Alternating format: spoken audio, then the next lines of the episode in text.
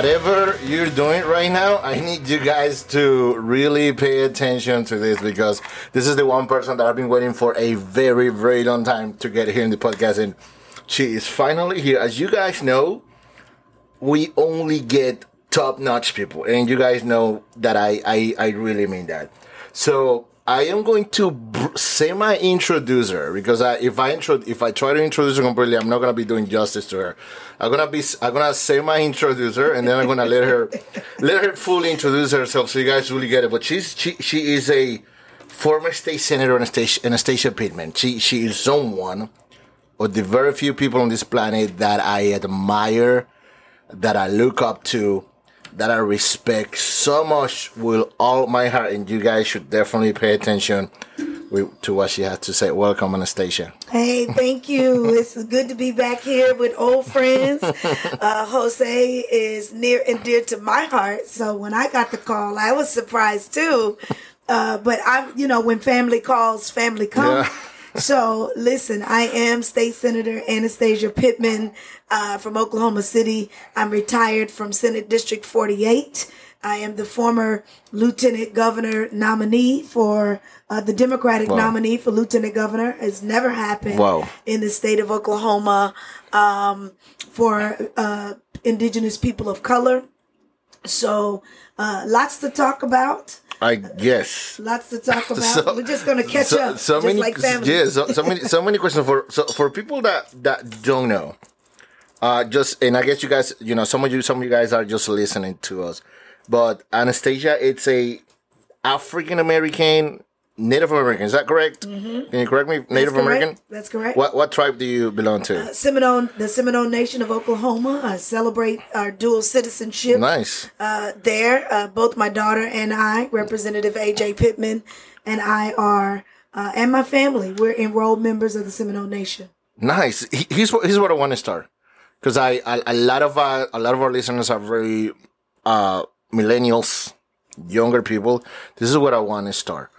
Um, how do you get? How do you get? Where do you come from? How do you get to be state senator? How, how, does that happen? What do you go to wow. school? That's that's that's a very great question. Uh, I I come from humble beginnings. I was raised by my grandparents. Uh, they came and got me from Florida. We were I was born in Florida. Uh, my brother and I we lived in Florida, but my grandmother was native, and because of the Seminole history and the Trail of Tears and the migration from Florida to Oklahoma, a lot of Native Americans and both African Americans and Native Americans made that Trail of Tears journey. Some walked, some came by boat, but she came back. Are, are you saying? Are you, are you saying African American? Because I, I I don't I'm not because that's not how I hear how I was taught. Yeah, and it's it's not in history books. Uh, Okay, The Seminole wow. story is Okay. amazing. But if you go back to the Second Seminole Wars, you'll find that there were 14 different tribes, uh, different bands that made up the Seminole Nation Wow. tribe. So it's not a uh, original tribe. Okay. It, it was included in the treaties for the five civilized tribes, but Seminoles had what you call maroons Okay. and Cimarrons and runaways, uh, Indians that were indigenous people of color ran away from the Creeks. You had runaway slaves. We weren't from the lineage of slaves, but some of them hid in African American, in Native American tribes, and they began to intermingle and marry. So Wow. we learned their Okay. language, and and that's how I got to That's Oklahoma. that's what you got talking about. So you got Yes. Oklahoma, and then you do what? You go to school. Or what do you do Yes, here? I went to Oklahoma. Now, my grandmother's very unique. Uh, she spoke three different languages Wow. because when you come from a Spanish-speaking uh, state, State in Florida, of course. and the in in uh, Spanish territory, um, and they made their trek through Louisiana. Her grandparents on her dad's side are uh, Gullah, so they speak French and Creole. Oh, wow. So I had a Spanish Nice. background with French and Creole, and because uh, they are indigenous and have their own Muskogee Creek Yeah. language, and sometimes we call it Miccosukee, uh, Muskogee Creek. So she had three different languages. So I grew up in a household and in a neighborhood that was African American, but they knew that we ate different. Wow. We ate different foods. They knew we had a different language, and I never knew that I was going to grow up and be a Spanish teacher. Spa- so you so then you became a Spanish teacher. yes, after college. After college. Because it was a normal language for me. It was where I came from. Okay. English was not my first language. This is this is what I'm interested, in. and I think a lot of people listening to us are are wondering this: how this this amazing multicultural, open-minded person, Spanish teacher in Oklahoma, gets to politics. Yes. What happened there? It How can, be, happen? it can be done. How did happen? We, what happened was I became a school teacher. I became a school teacher. I was an educator for 10 years. So after growing up in uh, 10 miles east of Oklahoma City in a little uh, town called Spencer, Oklahoma, there was supposed to be no good thing coming from Spencer. Whoa. Uh, you had them people write you off because they thought it was gang related. It was poverty infested and they never, uh, felt like people of color were going to be successful. So I went to high school, but I had teachers and principals who looked like me, who poured into me, who said, "Listen, you you you're bold, you're you're confident, you you look nice, but what are you going to do with your life? And what do you want to do?" I said, "I wanted to be a newscaster when I All was right, 9 all years right. old. There I go. wanted to be in journalism. So I went to college for public relations and journalism and radio, TV, and film had you carrying your own equipment. Unlike today, Mm, it was mm-hmm. very heavy equipment. So I just went into public relations. I didn't do TV and film. Um, but I made good grades in high school. But I also would go home and talk to my grandmother in her native tongue. Wow. So at the end of the day, when we got in trouble, uh, she would say Spanish words.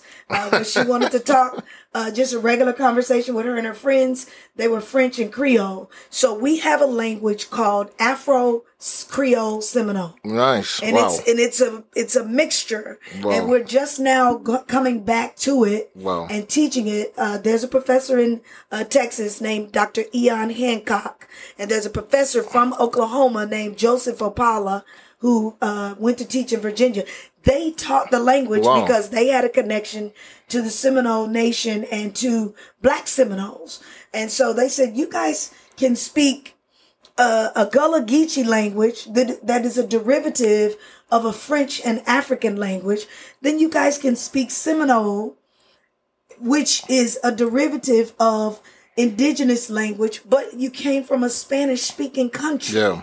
How does that work? So for a long time, my brother didn't didn't speak, you know, till he was like five or six Wow. because he needed to know which language you wanted him to talk in. He just kind of looked, listened, and learned. But my grandmother taught us some native ways. So we were raised indigenous. We didn't know that until I got to college Okay. because I was around black mm-hmm, people mm-hmm, mm-hmm. and they just thought everybody ate fried chicken.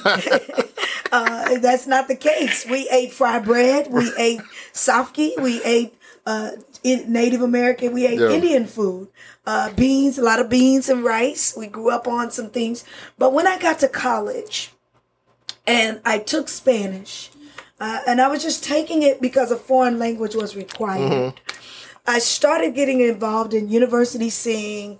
I took a Spanish class, but my Spanish teacher was an African American lady named Maruja I- I like from this. Panama. okay. She was from Panama, Wow. a black speaking Spanish Wow. lady from Panama. Maruja Wow. was a- my Spanish teacher, and I felt at home. Wow. She was from another Spanish country.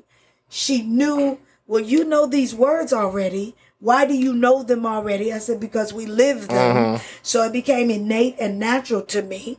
After college, I knew I had a unique uh, perspective because I would ask people, "Do you guys do this? Do you have stomp dances? Do you have uh, tribal things?" And they were like, "No, we don't do that." So I took them to different powwows. I took them to see this is what my grandmother does. But sometimes her Spanish is not Spanish; mm-hmm. It is Seminole. December. Okay. It's Seminole, Gotcha. and All it's right. so close and it's so similar that we have to figure out which dialect. I think there's maybe eight or nine different dialects of Spanish, but Maruja taught me how to embrace the Spanish side. Yeah. I was already living the Native American side, but nobody at home spoke just Spanish. Yeah, wow. So my grandmother would let us listen to Spanish speaking records because as children we were coming from a Spanish state and she knew we needed to hear words from our babysitter, words from the Mm-hmm. person who cleaned our home. We needed to feel like we weren't being ripped away from our language. We didn't learn her language until later in life. So it was it was it was during that college years when then you decided to do politics, or was it before or after? Or no, during? I was doing politics in high school. in high school. Okay. In high school. Uh, in middle school, I started running for office, played sports. I ran track. I played Nice. softball. Very athletic. My dad uh, let me go outdoors when the boys went outdoors, so I didn't have to stay in and play the piano. Nice. He, my father is still with me today. Nice. Wow. Mm-hmm. Uh, we call him Poppy, and so uh, Poppy was never a respecter of person. If he was teaching the boys how to uh, fish. Uh, I went too. If he was teaching them a sport, right, all right. I went too. He taught them how to shoot guns. Uh, so we grew up in the country. So we had BB guns. All right, We had uh, things that we could shoot off the top of a fence. But it was in middle school and in high school that people knew you carry yourself differently. Mm-hmm. You're not a kid who's sagging with clothes. Mm-hmm. You're not um, talking back to the teachers. You are. You have some kind of morals. And and you you say yes ma'am and yes sir. I said that's because we honor mm. our grandparents. We honor our elders. But my grandmother was giving us nuggets of christianity nuggets of culture teaching us to give back to the community and that's what built our character. Wow. so she had a community garden. We did all these things. But when i got to high school I became a person who, well, let's back up. Middle school, I was 13. There was a lawyer who came to our school for career day. And he talked to the kids, but when he talked, it seemed as if I was the only one in the room. Whoa. And he was talking about how he helped people in legal situations, how he helps keep families together, how he does these things. And uh, he was the husband of a teacher who taught there. So she brought her husband to school. Wow, nice. After everything was over, I said, Listen, I want to be a lawyer. I want to do what you do. All right. and he said, What's your name? I said, Anastasia. He said, I believe you can do it. But the secret to doing it is learn how to write. He said, Learn how to write because lawyers pay other people to write briefs and do research for Mm, them. all right. So learn how to write. And I kept that secret with me because if I became a writer, then I could communicate with my grandmother in her language. Oh, nice. I could communicate with my uh, indigenous family and members, but I also, I could also communicate in English and in Spanish. Wow. So I knew journalism and public relations was for me because I told you I wanted to be on TV. On TV, when yeah. you grow up with old people, that's all they watch That's all they is do. the news. Yeah. So when I got to high school, I ran for uh, student pre- student body president. I won. Uh, when I got Nice. to uh, my sophomore year, uh, my brother Mark and I were the class favorites. I got to my junior year, I ran for pres- junior class president again. Uh, when I ran for president my senior year, I lost. And I had been leading this whole time, but I lost because I wanted to take a step back and let somebody else lead. And then one of my teachers, uh, one of my mentors, Do- Donnie Wyndham Whited, she said, "Are you gonna let this person run for office unchallenged? Unchallenged. You, have been you've been leading." And I was like, "Let somebody else lead." You're just being friendly. yeah, just let Sure. somebody else lead.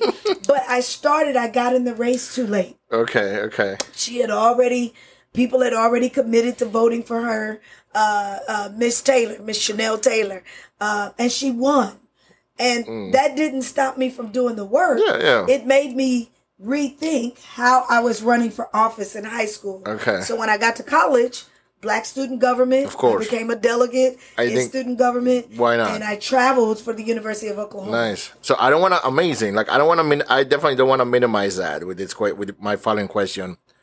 But your first official race. Do you remember that?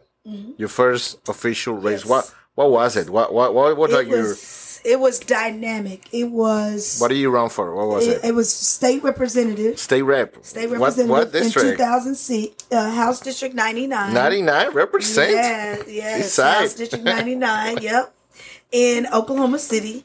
And I had already been working on campaigns since I was eight years old. Whoa. A lady named Lois Felder had an after school program at Eagle Ridge Institute.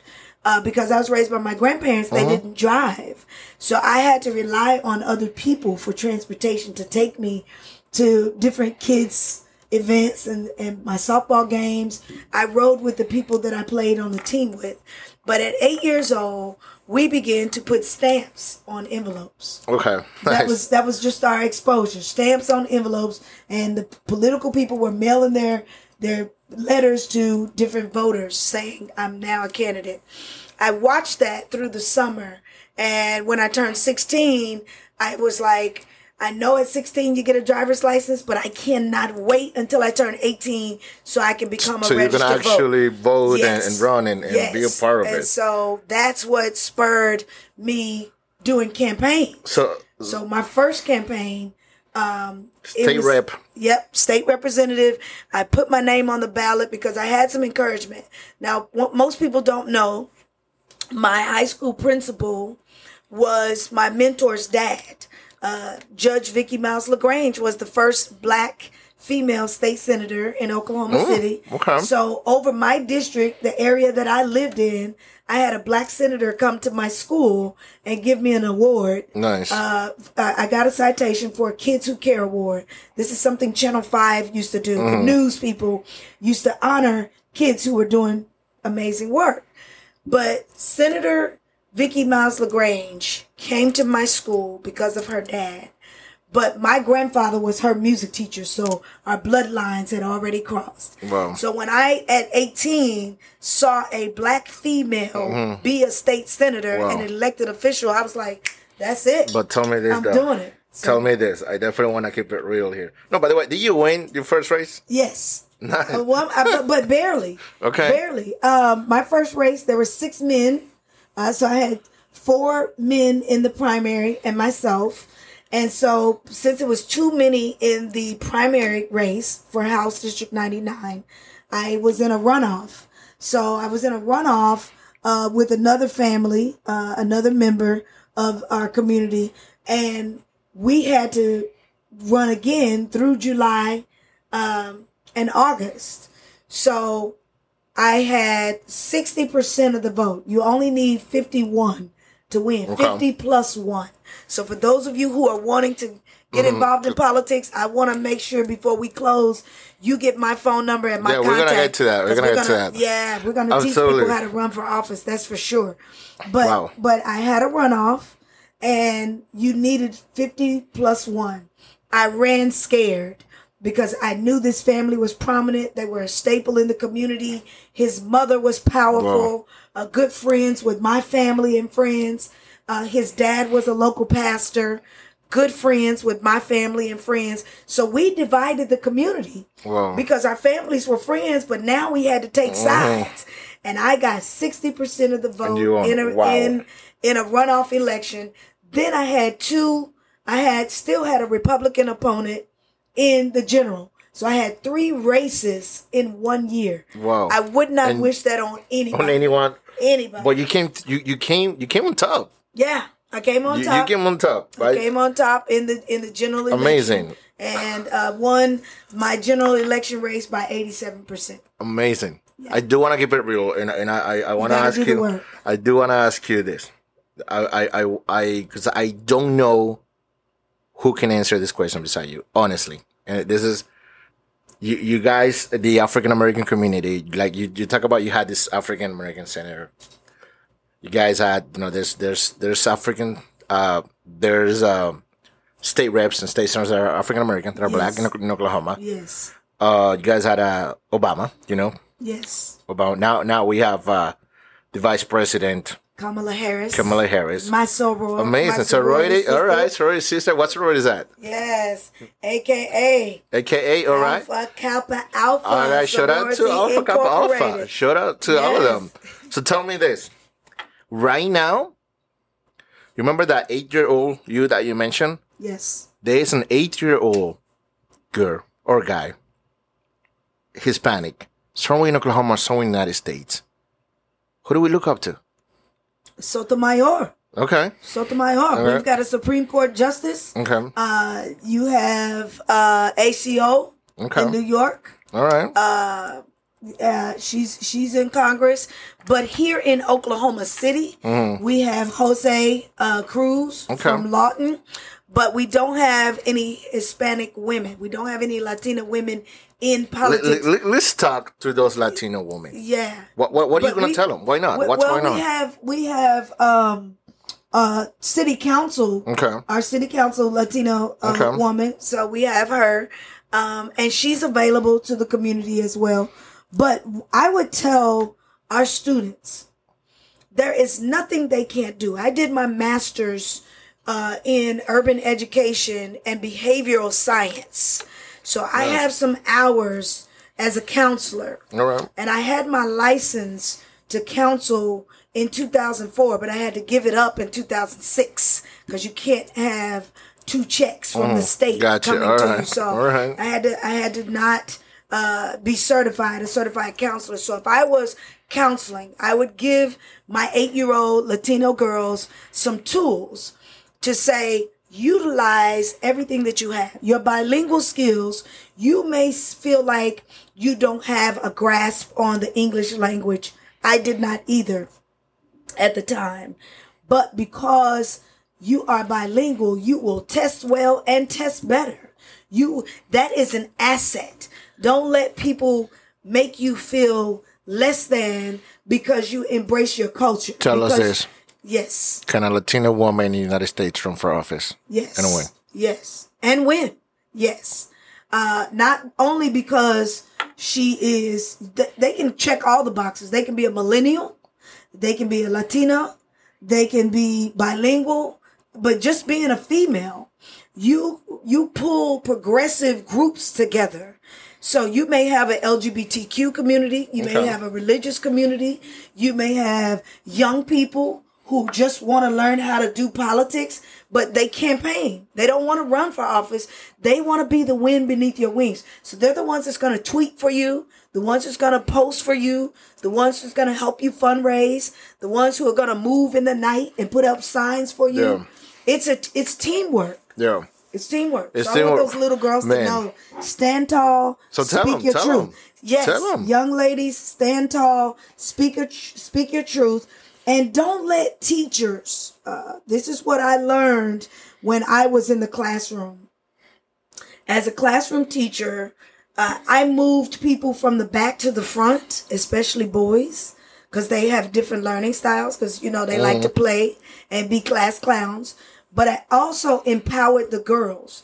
Instead of being a teacher that turned their back to the chalkboard and just wrote and asked questions and let people just blurt out answers, I got to level the classroom playing field by calling on people who had a different language or was shy or if you're a native american you're never going to shout out the the answers until somebody calls on you because you're respecting your mm-hmm, elders mm-hmm. so i want those young girls to reach their hands up high and say i know the answer or i want to try because it's amazing work the zeal, the tenacity, the strength, the courage, the wisdom that young girls have today. Yeah. Because they deal with so many different things that we didn't deal mm-hmm. with when we were growing up. And now people are trying to change their truth.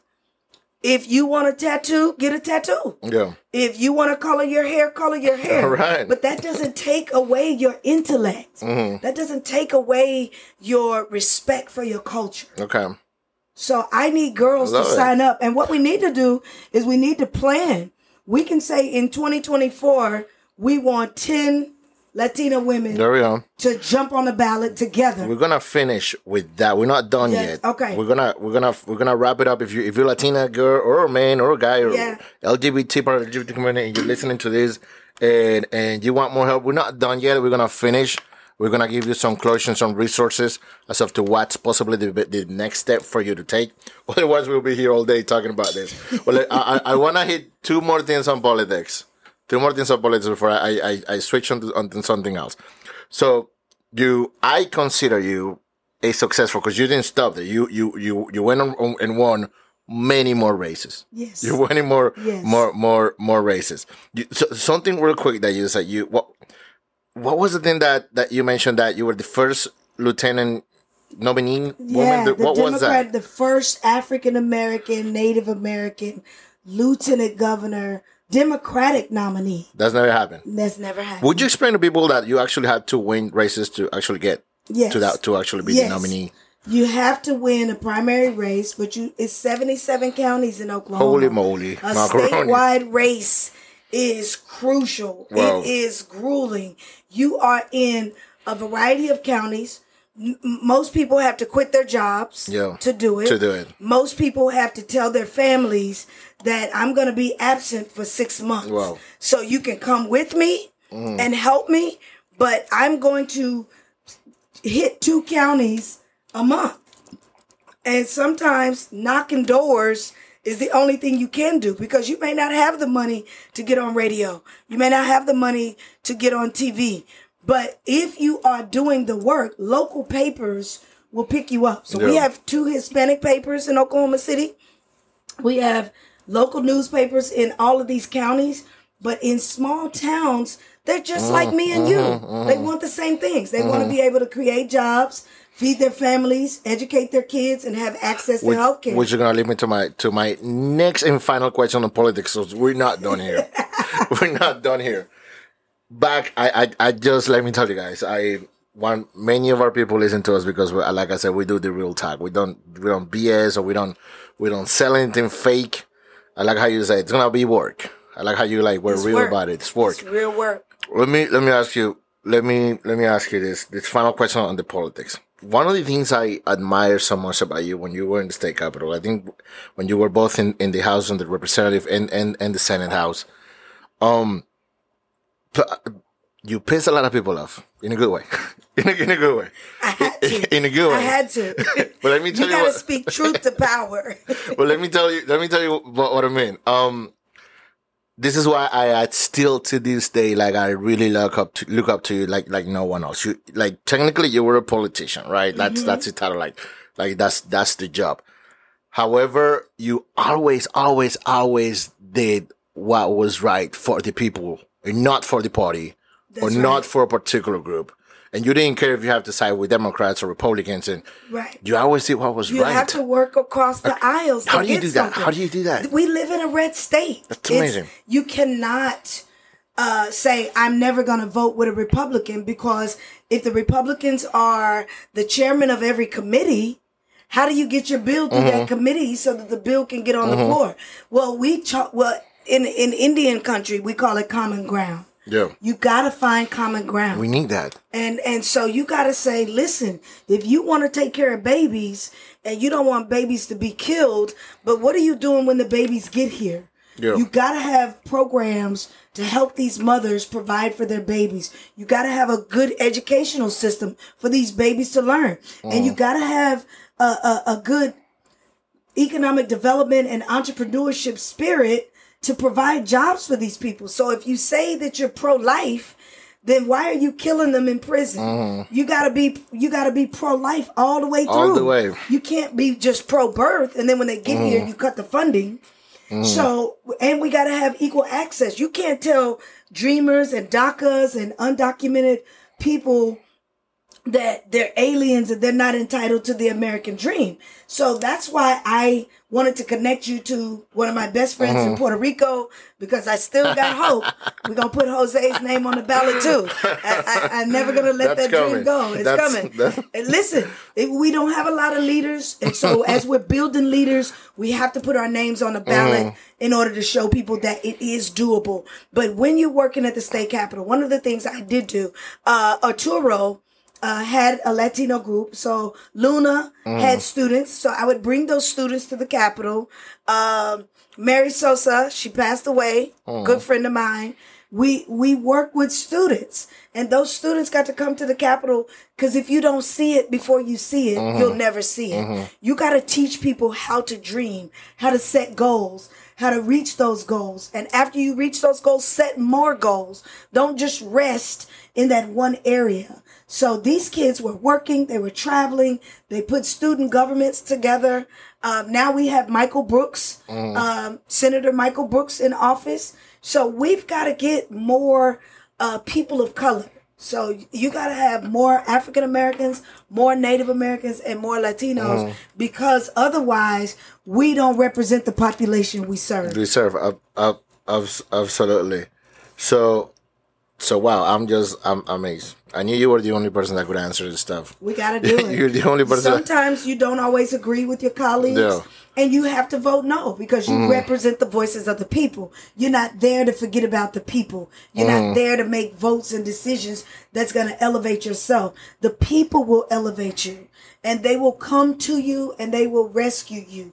But sometimes you have special interest groups Mm-hmm. who say, well, she voted no on this, but they don't come ask you why you voted no Mm-hmm. because uh, legislation is fluid. It changes through the process. Yeah. So somebody may introduce a bill and it says we're going to do this for all kids. And then when through the process you start seeing that it's not for all kids. It's only for public school kids. Yeah. But what about the kids who are homeschooled? What about the kids who are in private school? What about the kids who are online schools? And this pandemic has has really shed some light on the disparities of the digital divide. We've got rural area kids who don't Mm-hmm. They- have they internet. access, yeah. They can't Yep. do their homework. So when you got four kids at home and all of them need to use the computer, but you only have mm-hmm. one computer, but your parents are working from home, mm-hmm. and the kids never get to do their homework because the parents are on the computer working from mm-hmm. home. So we've got to have leaders step up to the plate. And sometimes you don't want to be the leader. Sometimes you didn't raise your hand to be the leader, but everybody took two steps back and you were the only one standing asking questions. Yes, you're right. So check so check check this out. You so that that the the the lieutenant governor race came to an end. Mm-hmm. And I didn't hear, but I didn't hear from you. Yeah, I went under. What I- happened? I, went underground. I Where went did to you law go? school. All right. I went to so, So let's jump. But that's the next topic. Then what happened? After after the race in 2018, uh, we had such an aha moment. It was such a great experience. We had the teacher walk out in April of remember that. 2018. So we Yeah. we were on national news. I was on MSNBC. I was on different ple- places because I was a former educator. Then I was a current lawmaker and policymaker. And so people wanted accountability. They wanted to know why we hadn't given the teachers a pay raise in over 10 years.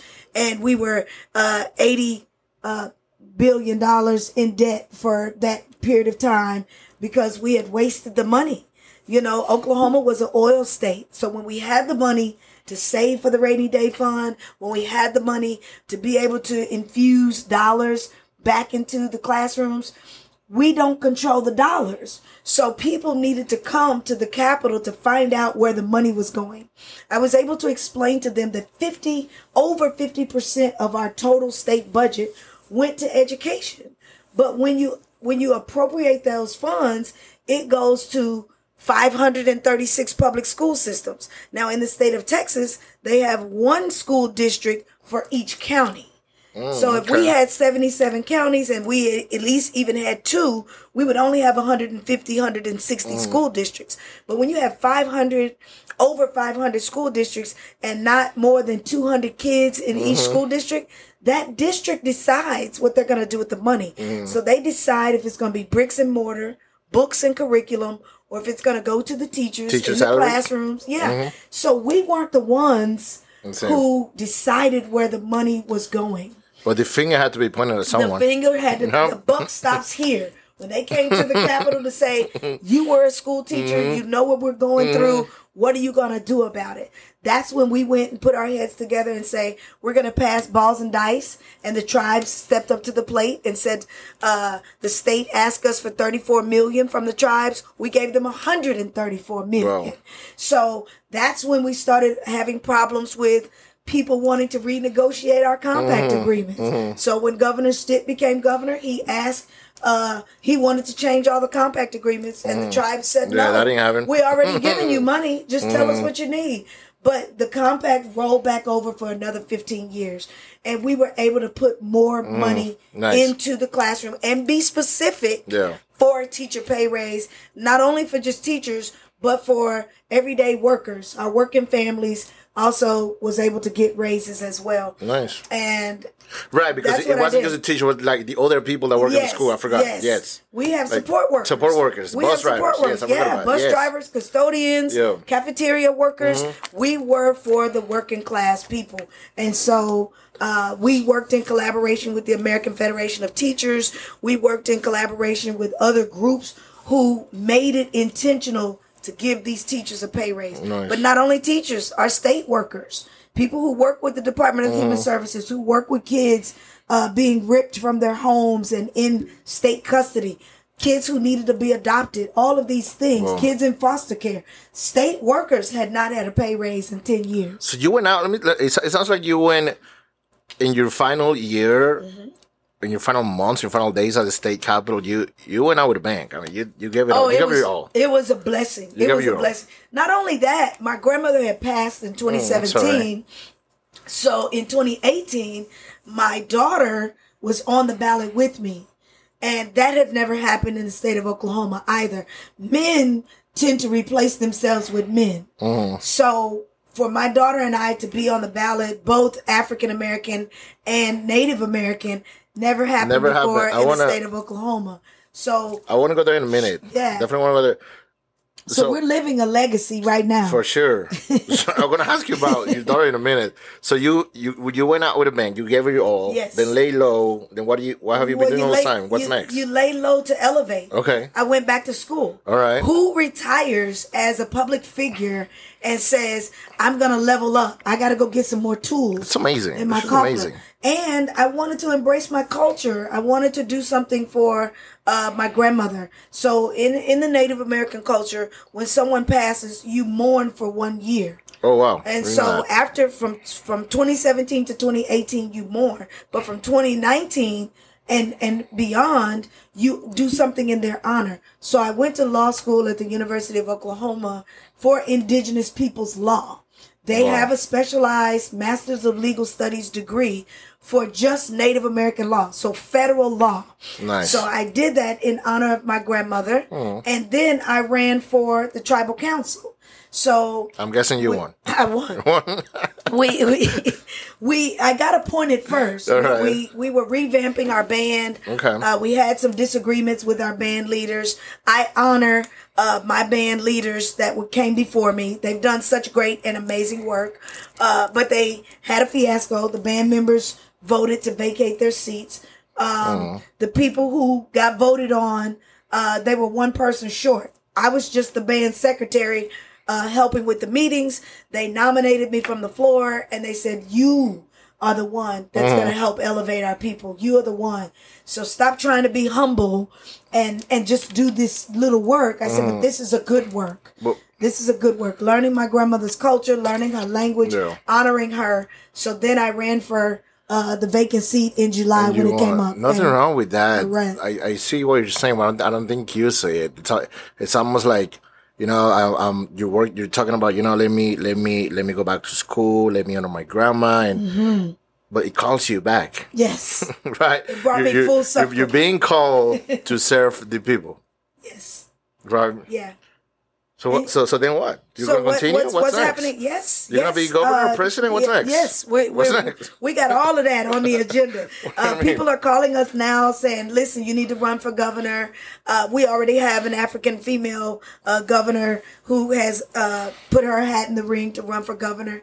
Um, so we, we're going to wait and see what that does. Okay. Right now, I, I want to be financially stable. So I'm just a little over a couple of grand of paying off my All law right. school bill. All right, So all right. when once that's paid off, we'll start with a clean slate. So you're coming back to politics? Oh yeah, oh yeah, it's in me. It's, Okay. it's what we do. So what I would say is like you're coming back to helping the people. Yes, And we I'm- got it. We gotta bless the people. I'm going. I'm going to say something about you. Most people know. I don't, I don't think you know this, but you're the only candidate. So some of some of you guys that know me, you know, have a union background. Back in the days, I was a rising union star working in the union, uh, but I went a different direction. But Anastasia is the only person, politician, whatever you want to call it, that I have ever like endorsed. I don't know if you knew that. That- No, I didn't Pe- know that. people come to me like, "Hey, talk about me, help me my campaign." I've never worked in anyone's campaign besides yours. I've never Wow. helped Oh anyone my God. besides yours. Anyone? People call me all the time, I'm so grateful. and I'm like, You "Yeah." need to put that. I gotta put that in my You- in my story. I- I- People are yeah. Mm-hmm. asking me to write a book. They're asking me to run for office. They're calling me to run for Congress. Uh, we don't know if uh, our con- congressional uh, race, of if Kendra Horn is going to run for Mm. us again. Uh, so we're looking at a dynamic of things. A statewide race is 77 counties. Mm-hmm. A congressional race is only three counties. But uh, the redistricting is this year, and so the the dynamics of the fifth district in which we live Mm-hmm. That- in, that's where we are. it's getting ready to change, and so. Thank God, Representative Ajay Pittman is one of the Oklahoma County co-chairs, so she can tell us uh, what these borderlines are going to look like. Because whatever decision they make, it's going to last for the next ten years. So whoever's thinking about running for office, learn your district, learn your boundaries, get your maps. Call the Oklahoma County Election Board at 405 713 1515. That's Okay. 405 713 1515. Ask them for a map of the area that Of you live okay. in or the area that you want to run in because you can move into that area six months before it's time to file. So for those Okay. who are really, really looking to run for office, we're gonna have some workshops. We're gonna have some trainings. If you'll allow me, I'll come back Yeah. and we'll specifically talk about everything you need to run for office. Okay. I have a I have a, a nonprofit uh, that we're getting ready to file a 501 501c3 C3. for, but it's called Hope Works. And we have what you call the Vote Wise Project. We teach people how to vote by mail, but we also teach people, uh, we now passed the law where uh, 17 and a half year olds can register. You don't have to wait until you're 18 because by the time you register Wow. at 18, you may have already missed the vote. Mm-hmm. If you register at 17 and a half or your senior year, Mm-hmm. we're going to automatically send you a voter registration card so that you Nice. can vote 23 days. You can get a ballot in the mail 23 days prior to the election so that you can research everybody that's on Yeah. the ballot so that you know before you go, know who you're going to vote for. We, we're gonna go back to we're not done. We're gonna finish with with, with that. But I, I want to hit up two more topics. yes. Uh, and I hope you guys are listening, are enjoying this because I, I am. I hope you guys are enjoying this as much as I am. I'm Definitely- enjoying always. it too. And now that I know he only That's endorsed that's me. still to this day. I've only I've only backed you up. Not even a president, not even vice president. wow. I've you're the only person I've ever stood behind. That's- that's in amazing. front, in the side. That's it. It's you. That's amazing. That's I amazing. if you knew that. I like it. I But like it. We're gonna do out. more. We're gonna do more. I hope so. I hope so. I, I, I want you to clarify something because I don't want people to think I'm lying about this or, or people think that this is made up. But Ajay Pittman, she's daughter. Yes. Who, who's that? Yes. That is State Representative Ajay Right. Pittman, and that's AJ AY. Okay. Mm-hmm. Not A period J period. Uh, she's not a boy. Okay. So it's AJ AY Pittman. Uh, her website is www.ajay dot Pittman.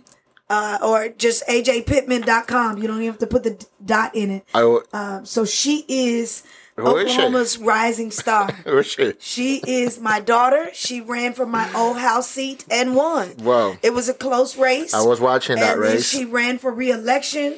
Uh, and she had a, a different opponent. It's, Mm. it's they put a female against a female, kind of the same background. Mm. Uh, her dad was a senator. Her, uh, Ajay's mom was a senator, Mm. but Ajay had been doing the work Mm-hmm. since she was twelve. So every time I went to a congressional meeting or every time I was in a committee meeting, Ajay was with me. I remember meeting Ajay, Ajay when she was like 17 or 18 working Yes. on one, one of your campaigns. Yeah, No, she's, she's been so- doing it. She's been doing the work, and now she has uh, really taken pride because she never wanted to run for office, Mm-hmm. but my grandmother died, and so when when you lose people, my grandmother always says your talent will make room for you. Mm-hmm. So whatever you're good at. Is what you need to do. Sometimes we Mm-hmm. think we need all these degrees and we need all of this training, but if you're good at something, You can be an artist. You can be a Nice. musician. Whatever you're good at, your talent is going to make room for you. Well, she may have not wanted to go into politics because healthcare is what my grandmother and my mother and she wanted to be in. Mm-hmm. So she worked in the healthcare industry uh, with OU Medical. She had attended um, uh, the school that Senator Angela Monson was promoting, which was Northeast Mm-hmm. Okay. Academy of Yeah. Health Sciences uh, Center. She did all this medical stuff. But when my grandmother died and she said, Your talent will make room for you, she knew that she needed to change policy in healthcare. In the healthcare. So it's, I'm assuming she's part of the healthcare. Is she part of the healthcare committee? Yes, she's in public health now. Public- okay. She was in she was in health and human service, and she was immediately appointed to that by Speaker Charles McCall because of her background. Mm-hmm. She had an extensive background in healthcare. She even had background in corrections. She used to Wow. work at the sheriff's At the department. sheriff's department? Yes. Hey, how can, we get Ajay in here? Can you arrange Yeah, that? yeah, we can listen. do an episode for her. You're gonna you're gonna love her. She is amazing. She's a firecracker. She's doing the work. She doesn't care about the fluff. You know, people see the pictures in the paper Yes. and they think your elected officials are really doing a whole lot. But she's doing interim studies. She's she's listening to the people. She's been working throughout this pandemic, and it wasn't just one pandemic. When COVID nineteen hit, nobody could tell those who were elected how they were going to vote. They had to mm. vote by proxy. They got their mm. legislation at midnight Wow. and they had to vote on it by 2 a.m. Wow. so that it could be posted by 9 and 10 the next morning. So they were up all hours of the night, but they were helping people get their unemployment. That was a pandemic mm-hmm. of mm-hmm. unemployment. They were helping people get access to healthcare by getting tested. So communities of color, Latino communities were last, mm-hmm. Native American communities were last, African American communities were last, but she also uh, we had the pandemic of food deserts. So if you had SNAP benefits, you could not use your SNAP benefits online to order from places like Walmart or Homeland or other places. insane. Because you, it was a federal card. It was Mm. it was state appropriated funds, but it was federal dollars. So she had to work on legislation so that you could use your food stamp cards online because you're the one with a, a disabled adult Mm-hmm. or vulnerable children. But you could you you're the one that had to mask up and go into the store. Everybody Mm. else was buying their groceries online, backing their car in. They put it in. They stayed safe. Mm-hmm. Wow. So she didn't get that legislation passed, so she worked with the State Department of Agriculture for them to just change their policy. Mm-hmm. Sometimes you don't have to have legislation, you just have to have an internal wow. policy change. So those courageous conversations come in handy. So you need to get her in here. I need to. I didn't. I I didn't know that, and I'm assuming I'm not the only one that didn't know that. That you could not use the food stamp benefits online. No. Do you know? Don't know No, that. because people might try to steal the number Mm. or use misuse it some kind of way. Mm. And it was just on lockdown. It was never but the pandemic opened her eyes to Mm. say these people can't go to work. They can't leave home. How are you going to buy food for these kids who got to stay safe? Or we have generations living in our home. So we have a grandparent always living with us. We've never lived without an elder in Mm-hmm. our home. And I suspect most Latino families have more than one generation in the home Mm-hmm. the as home, well. yep. So how are you going to keep the elders and the babies safe, Mm-hmm, safe. if you got to go into the store and be exposed? So she she vowed to change that, and she got it done. Very She- interesting. Yeah, so- Amazing. So you're gonna be able to talk to her about want- her yes. legislation. Definitely. I'm so proud. Uh, uh, it's amazing work that she's Last doing. last topic, and then closing points. Because we're gonna, you gotta come back. Because we're not, we're definitely not done here. No, no worries. I, I'll come back anytime. We're not done here. Um, so someone sitting in, in New York City, perhaps, this is, and I know this is maybe like a big assumption. Maybe someone sitting in Miami Beach, someone sitting in, in LA, downtown. Um, you, you talk about Seminole, like here in Oklahoma, you know, we got Oklahoma history.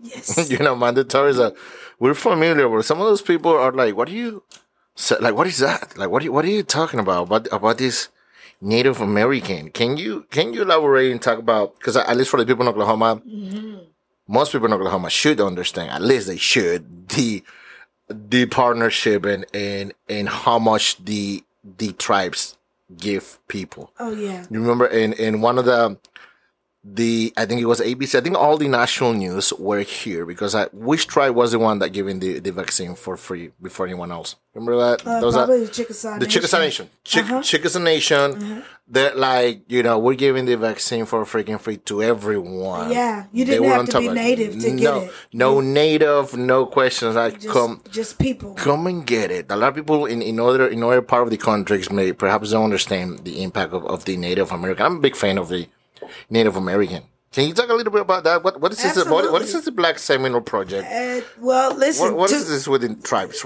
Okay, listen, tribes give so much to the state of Oklahoma that I'm just so proud of how they collaborate. Uh, people don't know that the Chickasaw Nation alone uh, has given over 7.2 billion dollars uh, to the state of Oklahoma, and and it's not just in dollars. Tribes uh, refurbish roads and bridges. Tribes give to local schools. Tribes give to local community projects, 501c3 projects, education projects, scholarship fund, churches. Uh, tribes may have contracts at, at out at Tinker for IT. Tribes give commodities. They give food away. They have uh, cultural uh, training classes. So we have some of our elders who still do basket weaving. They make uh, moccasins. They they they make blankets. They do all of our native stuff because we're teaching self preservation.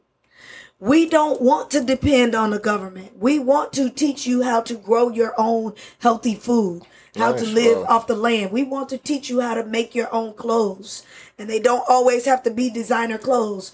So as we honor that culture, we salute what the tribes are doing for the state of Oklahoma because Oklahoma relied a lot on oil. Mm-hmm. But we have had an oil bust before in the mm-hmm. 80s. Mm-hmm. And so when we started growing and booming in the oil and gas industry, when that failed, the state relied on tribes. They we we lived in the Bible Belt. So nobody wanted gaming in Oklahoma. But when we said, we- yeah, nobody wanted gambling, casinos. It was a religious thing, it mm. was a moral thing. But when the tribe said, we're trying to put more money in education, mm. then it was okay. No, but can, can you clarify that they actually did that? It's They not- did just it. said- Not only they not only did they do it, the state put a trigger in place that only when you get to a certain amount of money, then they pull the trigger and the money falls over. Mm. Here's what I don't like about what legislators did. We paid the we got the money together for the tribes, but that was supposed to be in addition to what the state appropriation was doing. But the tribes were given so much money that the state pulled their appropriations and the budget was just sustained. It was never more uh, to accommodate what we needed. So uh, tribes have done uh, amazing things. We've got 39 federally recognized tribes in Oklahoma. We've got over 500 state tribes in Oklahoma. We are only Wow. second to California Wow. with the most tribes. So we still have tribes fighting for their federal recognition.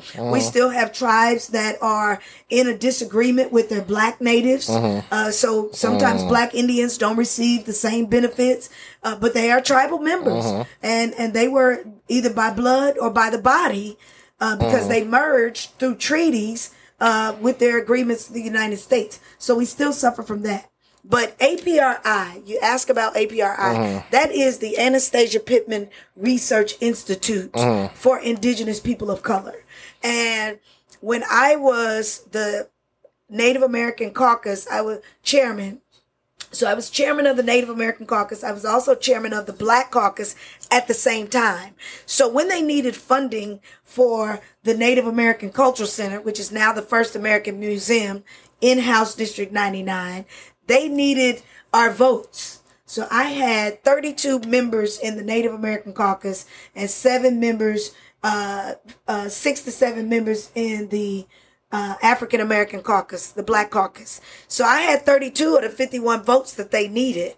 So I asked them to please include African American Indians and and and and not all Indians of color are from Africa, so they get offended too. Mm, so my okay. grandmother, if she heard you say Black Seminole, she would cringe because she's like, "You just Seminole. Mm-hmm. You you're not Black Seminole. There's no white Seminole. If you're Seminole, You're you're Seminole. Seminole. That's it." Mm-hmm. So, but but we know that the history of the freedmen's was not going to be included in that museum unless we asked. Unless you ask. And so I asked, they agreed. So APRI was was challenged uh, by the Oklahoma State History Center to go get the interviews that they couldn't go get.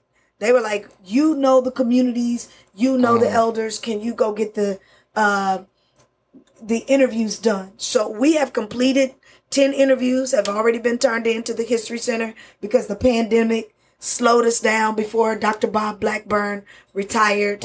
Um, now we have 10 more interviews to do. So we have Seminoles, uh, natives in the Bahamas.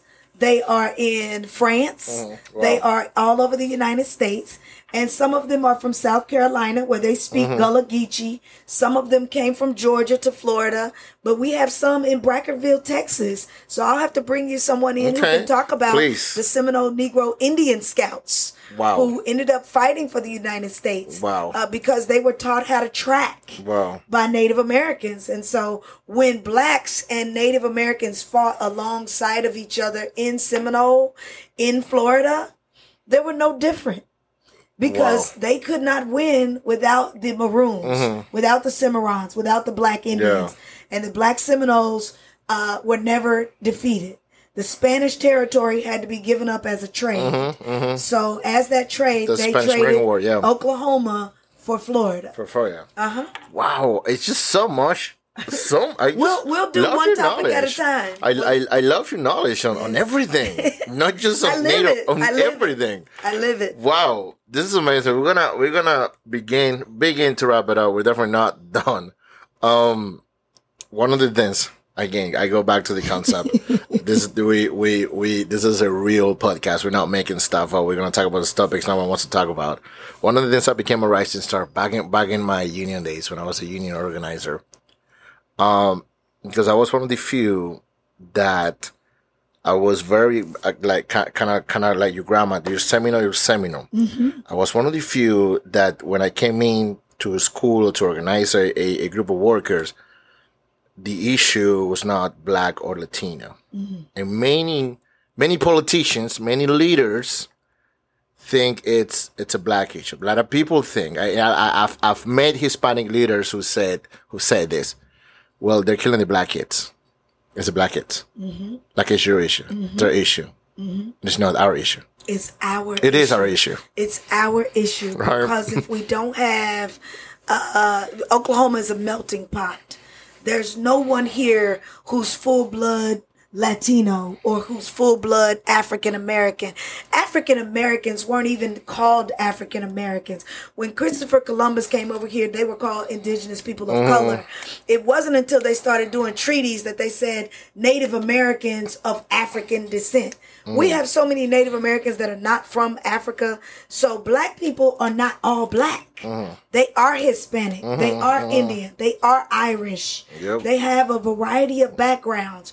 But if they have no one in the classroom who looks like them, who can teach them to honor their culture, be proud of who they are, we're losing those babies to the pipeline to prison because we have our white counterparts and some of our teachers who are middle class and mm. who are on their way to retirement will go into at-risk schools because they get paid a little more to go into an at-risk school but they don't care about the mm-hmm, kids. They don't mm-hmm. have a philosophy of teaching mm-hmm. or a philosophy of discipline. So when kids when black kids get suspended more than their white counterparts for the same offense it's a difference between being suspended three to five days or in-house suspension or five to seven days. If you miss 22 days of school in one school year, you got to repeat that gl- that grade. Mm-hmm. And so some teachers are lazy, mm-hmm. haven't done the research, uh, don't know how to teach urban kids. Mm-hmm. Urban learners is what we call them.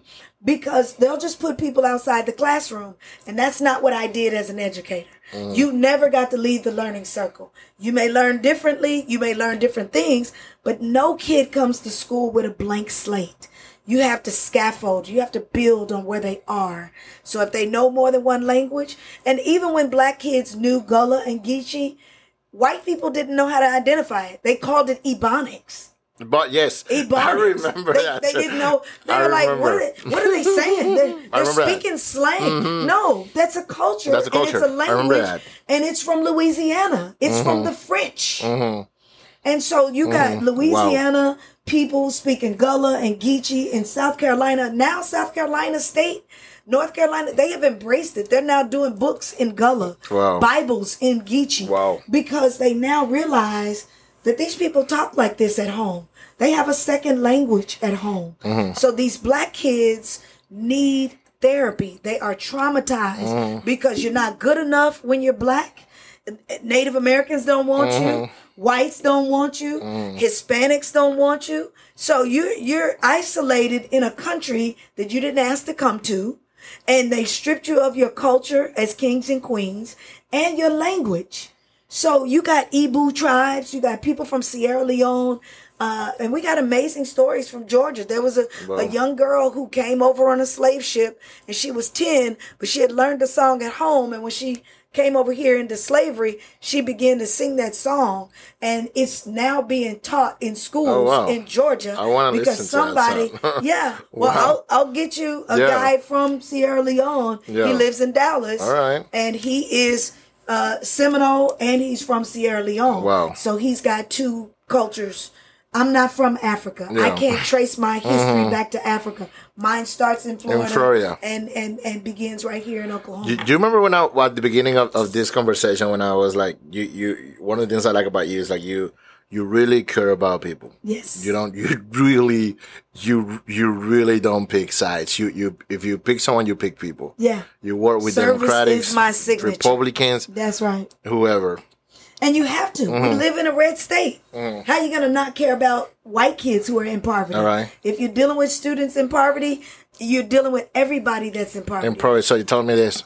You got a white kid. You got a white girl coming to you for help. She wants Yes. to be like you. Where where are we at? What do we do there? Hey, we start where where your family Mm-hmm. uh, started. Where did you go to school? What is it that you want to do? Because sometimes we call this high status knowledge, things that you can't learn in a book. Mm-hmm. You know, we have our white counterparts that put their kids in the car and drive to Nevada. So they go to Las Vegas and they see all Mm-hmm. And they this see. Mm-hmm. lights and bells and whistles. But it doesn't surprise them when they get 16 because they've already seen, seen it. so I want to know what background this young lady has. I want to know what her goals and dreams are. And we have a tool that will help you uh, develop your short-term goals and your long-term goals. So white people are gonna work with you too. Yes, White kids. doesn't matter the Everybody. color of your skin. You got to have some fire in the belly. You got to know what you want, and then we can refer, advocate, and link you to those resources that you need. Okay, we're gonna finish with this. This is the. Thank you, by the way. You're welcome. Thank you, thank you for everything. We, we definitely don't know. We're, we're gonna do another episode. Um, one one one of the one one one of the main themes of, of our of our podcast is I, I want people to listen to every episode and feel like they they got something. They learn. I feel like I learned so much from Oh, you. wow. Oh, wow. You know, Thank you so I, much. I, I, I want people to feel like, you know, I feel better. I, I learned something or, or at least there's some hope. Um, you, you talked a lot about people who, who may be interested in, in making a change in their community. Mm-hmm.